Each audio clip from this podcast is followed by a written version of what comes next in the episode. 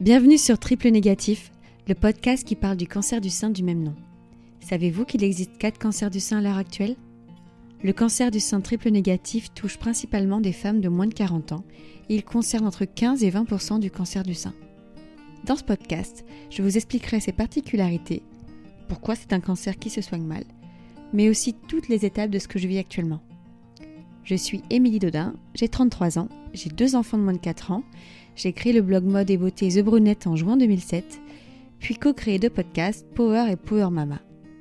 J'ai aussi sorti un livre sur la maternité appelé Liberté, Égalité, Maternité en mai 2020. Bref, je suis une femme qui ne s'ennuie pas, malgré la maladie. Bonne écoute. Le cancer On pense toujours que ça n'arrive qu'aux autres. Mais c'est qui les autres? N'ont-ils pas d'amis, de famille? Et puis un jour, ça commence à vous concerner aussi. Un grand-père, une cousine, une collègue, une amie. Et puis, l'impensable arrive. Cela vous concerne directement. Est-ce que j'ai eu une montée d'adrénaline la première fois que j'ai senti cette boule dans mon sein? Oui. J'ai pensé que la faire dans la foulée par ma sage-femme allait faire disparaître toutes mes craintes. Ce fut le cas. Parce que quand ça fait mal, c'est bénin, m'a-t-elle dit ce jour-là. Ouf, me voilà rassurée. Moi qui montais la tête en imaginant le pire, qui frissonnait à l'idée de que ça puisse être un cancer, je pars rassurée en me disant que ce n'est qu'un kyste. Sauf qu'on me parle de déchirure musculaire et que mon mec ne comprend pas ce diagnostic. Mais enfin, une déchirure musculaire, tu l'aurais senti Je pense à l'accouchement, à la péridurale, et je me dis que j'ai peut-être beaucoup forcé ce jour-là sans m'en rendre compte. Mais j'oublie. Et les mois passent. Pendant le confinement, je jouais avec mon fils de 3 ans, et sans faire exprès, il me donne un coup de pied dans le sein. La douleur me paralyse. Je pleure. Je mets plusieurs heures à ne plus avoir mal. Je vois l'inquiétude dans les yeux de ma mère. Je finis par consulter en urgence ma sage-femme principale qui m'avait suivie pendant toute ma grossesse. Elle me palpe, sans la masse, mais me parle aussi d'une déchirure musculaire. Et me conseille d'aller voir un ostéopathe pour aller remettre tout ça en place et si la douleur est toujours là, de passer l'échographie ma mère. Et je repars avec l'ordonnance que je perds dans mon déménagement. Je l'avais pourtant vue sur la cheminée dans ma chambre. Le truc qui se passe, c'est que je n'ai pas envie que ce soit mon ostéopathe qui s'occupe de ma poitrine. Je l'aime beaucoup, mais s'il voit ma poitrine, je devrais arrêter d'aller le voir, et ça m'embête beaucoup. J'ai pourtant aucun mal à voir des médecins hommes. Quand j'ai eu ma fausse couche en juillet 2018, j'ai fait pas mal de séjours aux urgences et j'ai assisté à une scène hallucinante. Une femme enceinte qui avait visiblement un problème ne voulait pas qu'un homme l'examine. Elle et son mari sont partis tenter leur chance ailleurs, après que la standardiste leur a expliqué qu'ils pourraient rencontrer le même problème dans un hôpital public. Je me souviens que ça m'avait beaucoup choqué de voir l'urgentiste ainsi discriminé. Ils étaient choqués entre collègues et ne comprenaient pas que cette femme décide de mettre sa vie en danger ainsi que celle de son bébé pour ne pas être auscultée par une personne du sexe opposé.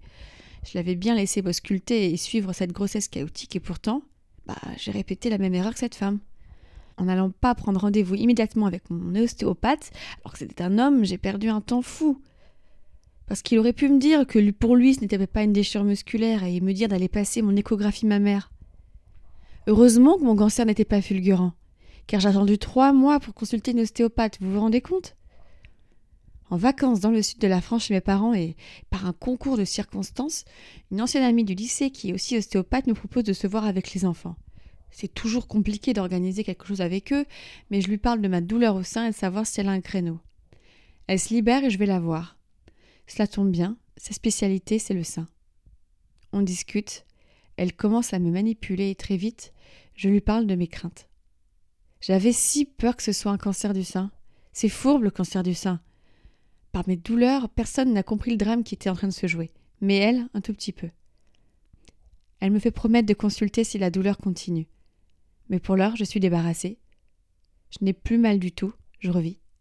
Pour la première fois depuis des mois, je n'ai plus mal et je m'empresse de faire une story. Donc mon amie Marie arrive, je voulais juste vous dire que euh, tout à l'heure je suis allée voir une amie euh, ostéopathe, Pauline, euh, qui est basée à Calion, en fait qui m'a remis en place un souci que j'ai depuis plusieurs mois. En fait j'avais une sorte de boule au sein qui faisait très très très très mal et les deux sages-femmes que j'ai vues qui sont du même cabinet m'ont dit qu'est-ce pour elle c'était une déchirure musculaire ou un petit peu un truc similaire mais qu'il fallait quand même que je passe euh, une écho, euh, ma mère, pour vérifier que ce soit pas un cancer ou autre chose. Donc j'avoue que c'est quelque chose que j'ai beaucoup retardé parce que la peur du diagnostic, etc. Et donc Pauline m'a proposé qu'on se voit parce qu'on était ensemble au lycée. Et je n'ai pas pu. En fait, elle est ostéopathe juste à côté euh, de chez mes parents. Donc je l'ai vue tout à l'heure. Et en fait, elle m'a remis en place euh, le souci que j'avais. Parce que ma sage-femme pensait que c'était une déchirure musculaire ou un autre souci, mais qu'une ostéopathe pouvait le gérer avant de faire une, une écho. Parce que j'ai pas réussi à avoir de place en juillet à Rouen vous que c'est quelque chose que je repousse beaucoup parce que j'avais hyper peur du résultat. Alors que c'est très très con, hein. c'est ce que je vous disais la fois quand je parlais euh, de, se faire le test de. Euh, enfin, se faire palper la poitrine, c'est hyper important pour vérifier qu'il n'y a pas de problème euh, à ce niveau-là. Et donc, du coup, bah, j'ai eu tout à l'heure mon rendez-vous et j'avais en fait une sorte, je crois que c'est, si je dis pas de bêtises, hein, parce que je, retiens pas forcément les termes, je crois que c'était une côte qui était euh, fêlée ou cassée, je ne sais plus ce qu'elle m'a dit, mais en tout cas elle m'a remis en place les choses et je n'ai plus du tout mal. Ça fait, j'ai mal en fait depuis le mois de décembre. Euh, pendant le confinement, mon fils m'a fait m'a donné un coup sans faire exprès et du coup j'avais très très très mal et c'est ce qui a fait que euh, je suis allée voir mon massage femme à ce moment-là en mai et qui m'a mis un peu en urgence parce que les douleurs au sein, bah, c'est pas anodin. Et du coup, bah, j'ai tout ça à passer. J'ai quand même une, une, écho à passer du coup après en, en septembre euh, pour vérifier qu'il n'y a rien de grave. Bref, en tout cas, je n'ai plus du tout mal. Donc merci Pauline. Pauline, tu es un, un génie, tu m'as sauvé. Euh, c'était cool parce que du coup, j'avais pas très envie de voir mon ostéo euh, habituel pour qu'il me palpe le sein. Euh, là, c'était une copine du lycée, ça me dérangeait moins.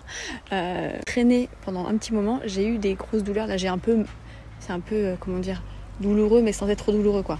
Mais en tout cas, voilà, pour dire que si vous avez des douleurs, la moindre douleur, quelle qu'elle soit, n'hésitez pas à en parler à un professionnel de santé parce que c'est hyper important et euh, que je ferai mon échographie quoi qu'il arrive du coup euh, euh, en septembre. J'espère qu'il n'y aura rien de grave. Sauf que j'ai parlé trop vite. La douleur est toujours là, et je dirais même plus forte qu'avant. Les semaines passent, la rentrée arrive, n'est le temps de rien. Entre les allers-retours à Paris, l'entrée de mon fils en maternelle, l'adaptation de ma fille dans sa nouvelle crèche, je suis complètement dépassée par les événements et je passe en dernier. Et la douleur qui m'assaille. On dirait des coups de décharge dans le sein, des coups de poignard. Il peut m'arriver de m'arrêter de discuter pour essayer de gérer la douleur qui arrive sans crier gare. Je me retiens aux chaises du bureau et je vois le regard inquiet d'Émilie. Bon, maintenant tu prends rendez-vous, tu appelles pour ton écho ma mère. Mais j'ai perdu l'ordonnance. Eh bien, tu rappelles ta sage-femme. Mais c'est compliqué, faut que j'appelle son secrétariat. Des excuses, toujours des excuses. J'aime pas me cacher, j'en ai trouvé plein. Et sans Émilie, j'aurais sûrement attendu des semaines pour prendre rendez-vous. J'ai appelé le secrétariat pour expliquer la situation. L'ordonnance m'attendrait chez ma sage-femme dans les deux jours à venir. Restait plus qu'à prendre rendez-vous pour l'écho ma mère. Ce que je ne vous ai pas raconté, c'est que j'essayais à plusieurs reprises de prendre rendez-vous. C'était plus facile pour moi de le faire en ligne car je suis souvent dans les transports. Jamais réussi à le faire à Rouen. Donc quand j'appelle pour l'écho, euh, j'appelle le CHU, où j'ai accouché de ma fille, et je suis baladée de service en service. Jusqu'à ce que l'on me dise qu'il n'y a pas de disponibilité avant janvier 2021. Trois mois d'attente, mais c'est énorme. Je ne donne pas suite, bien sûr. Et j'ai soudainement un éclair de lucidité. Pourquoi ne pas prendre rendez-vous au centre où j'allais faire mes échos quand j'étais enceinte de mon fils? Un rendez-vous pris sur Doctolib plus tard? Me voilà dans cette salle, familière.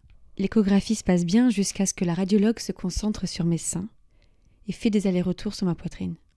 Et puis, elle me parle mammographie, va voir si sa collègue à côté peut me recevoir. C'est le cas. Elle me demande si une gynécologue me suit à Paris je lui dis que j'habite Rouen, mais que je connais quelqu'un à Paris. Elle me parle d'une biopsie à faire en urgence, et au lieu de samedi, elle a réussi à trouver un créneau pour le vendredi, pour m'éviter trop d'aller-retour. J'envoie un SMS à Émilie, lui demandant de me rejoindre. On avait un rendez-vous juste après et je ne voyais absolument pas l'annuler la dernière minute. C'est vraiment pas mon genre. Je passe la mammographie. J'ai même pas eu le temps de réfléchir. Je sais que ça va faire mal. J'ai pas envie d'avoir mal. Je suis en mode automatique. Je laisse la radiologue prendre les clichés. Je suis anesthésie de toute douleur. En cinq minutes, c'est bouclé. Ça ne fait pas mal. Mon cerveau part dans les tours. En quelques secondes, tout s'écroule. Un simple rendez-vous censé me dire que j'avais sûrement un gros kyste pas normal se transforme en rendez-vous inquiétant. Je suis en état de choc. Je repars avec un diagnostic que je ne comprends pas et un rendez-vous pour une biopsie le lendemain. Je demande à Émilie d'appeler Anne-Caroline, mon autre meilleure amie, car je suis incapable d'expliquer quoi que ce soit. Je culpabilise ensuite car elle est tout juste enceinte et je ne peux pas la faire stresser pendant sa grossesse. Mais je ne me vois absolument pas non plus lui cacher une nouvelle pareille. Et en même temps, à l'heure où je vis cette inquiétude, je n'ai rien. Je veux dire, on m'a pas dit, Madame Dodin, vous avez un cancer. La preuve, je n'ai même pas encore regardé ni compris le compte-rendu. Je mets quand même ma famille au courant. Ma mère, qui n'est pas inquiète, me dit qu'elle y a déjà eu droit et elle change de comportement quand je lui dis Mais maman, j'ai une boule au sein, rappelle-toi. J'ai appelé l'ami gynécologue qui me dit de lui envoyer les comptes rendus et que l'on peut se voir dans dix jours. C'est quand elle me rappelle le lendemain, au moment même où je tape ACR5 dans Google, que je comprends que j'ai un cancer. Je le sens. Même si j'espère me tromper. Elle en a discuté avec son mari, qui travaille en service chirurgie et cancérologie gynécologique à l'hôpital de la Pitié-Salpêtrière, ils ont pris l'initiative de me prendre rendez-vous au plus tôt pour une IRM mammaire et un rendez-vous avec le professeur Usan. Je fonds en larmes. Mais c'est quoi ce délire? Hier matin, j'avais la vie parfaite, et là, tout s'effondre. J'arrive à la biopsie sans être stressée car je ne sais vraiment pas à quoi m'attendre. On m'explique le déroulé de l'opération. On va d'abord m'anesthésier le sein avec une petite aiguille, et quand ça fera effet, on utilisera une grosse aiguille qui fait un bruit spécial pour la biopsie. Une sorte de claque. Avec l'anesthésie, ça ne fait pas mal. Ils sont trois d'ailleurs présents à ce moment-là. Le docteur, son assistante et une autre personne. L'assistante m'a caressé le bras gauche pendant toute l'intervention. Un amour. Je sens de la bienveillance. En partant, je pense à bien demander où sont transmis les résultats pour que mon ami gynécologue puisse les appeler pour avoir les résultats très rapidement, histoire que j'ai tout en main lors de mon rendez-vous avec le professeur Usan une semaine plus tard. Quand je suis rentrée chez moi ce soir-là, j'ai vu un magnifique arc-en-ciel au moment du coucher du soleil. C'était incroyable. Je l'ai filmé en mettant la chanson de Taylor Swift, Soon You'll Get Better, qui parle de sa maman qui est atteinte d'un cancer du sein depuis plusieurs années.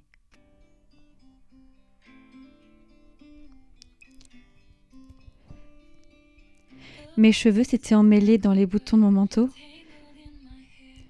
Dans la lumière du bureau du docteur, je ne t'ai pas dit que j'avais peur. C'était la première fois que nous étions là, sainte bouteille orange. Chaque nuit, je vous prie. Les gens désespérés trouvent la foi, donc maintenant je prie Jésus. Et je te dis, Bientôt tu iras mieux. Bientôt tu iras mieux. Tu iras mieux bientôt. Car tu n'as pas le choix. Cette chanson me bouleverse tellement. Je me revois l'écouter à sa sortie, en être bouleversée sans me douter un seul instant qu'elle me parlera très fort à moi aussi un jour.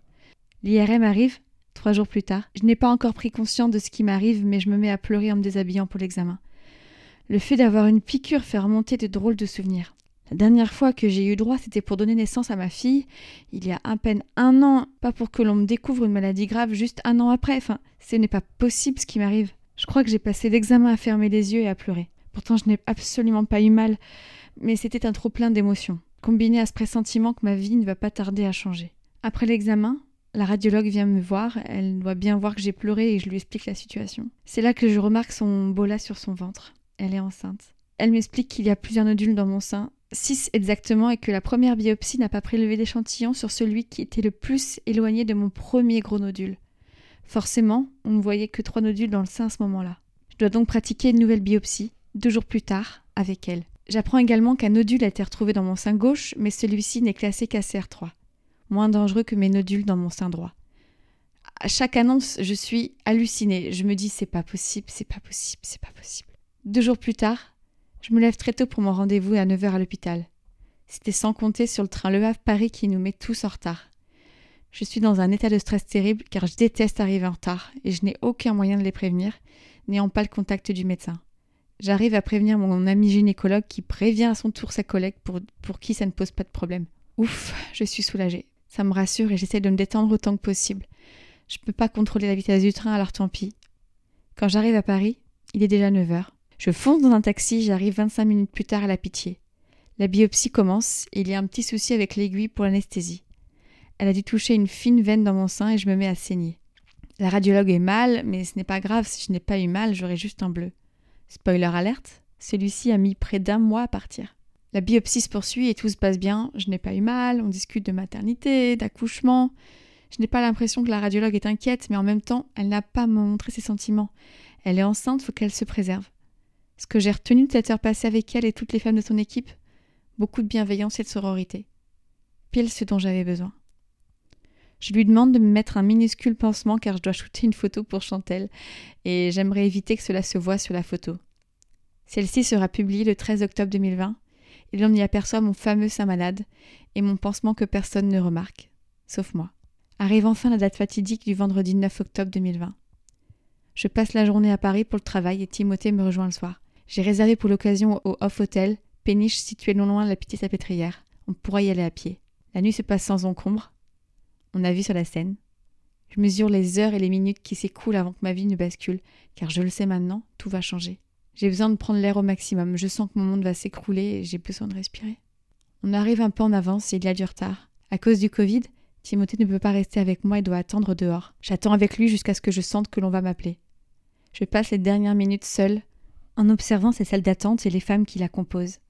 Je garde un œil sur la porte où est le professeur, et soudain, elle s'ouvre.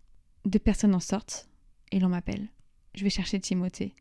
On y rentre ensemble. Je suis tendue comme jamais. Le professeur est charmante. Elle est avec deux autres personnes. Je sens que je vais m'évanouir. Elle demande à m'ausculter. Elle sent très bien la masse. Elle me fait m'asseoir et entre vite dans le vif du sujet. Nous avons reçu les résultats de la napate et vous avez un cancer. Tout le reste est flou. Je sens la main de Timothée qui me serre très très fort. Lui aussi essaye de ne pas flancher. Mais c'est au mot chimiothérapie que je m'effondre. Le cancer du sein que j'ai a un protocole particulier, avec une chimiothérapie néo-adjuvante. Elle m'explique tout le process. J'arrive à lui montrer que je connais certaines choses car durant ces neuf derniers jours, j'ai relu le livre de Géraldine Dormois sur son cancer. Ça m'a permis de comprendre ce qui allait m'arriver. Mais alors pourquoi n'ai-je pas compris tout de suite que j'étais atteinte d'un cancer triple négatif? Vous venez d'écouter le premier épisode du podcast Triple Négatif qui relate ce que j'ai vécu les mois et jours précédant le diagnostic de mon cancer. Chaque expérience est différente, mais j'ai voulu mettre en lumière ce qui m'est arrivé pour ne pas oublier. Rendez-vous très vite pour la suite. En attendant, prenez soin de vous, je vous embrasse très fort.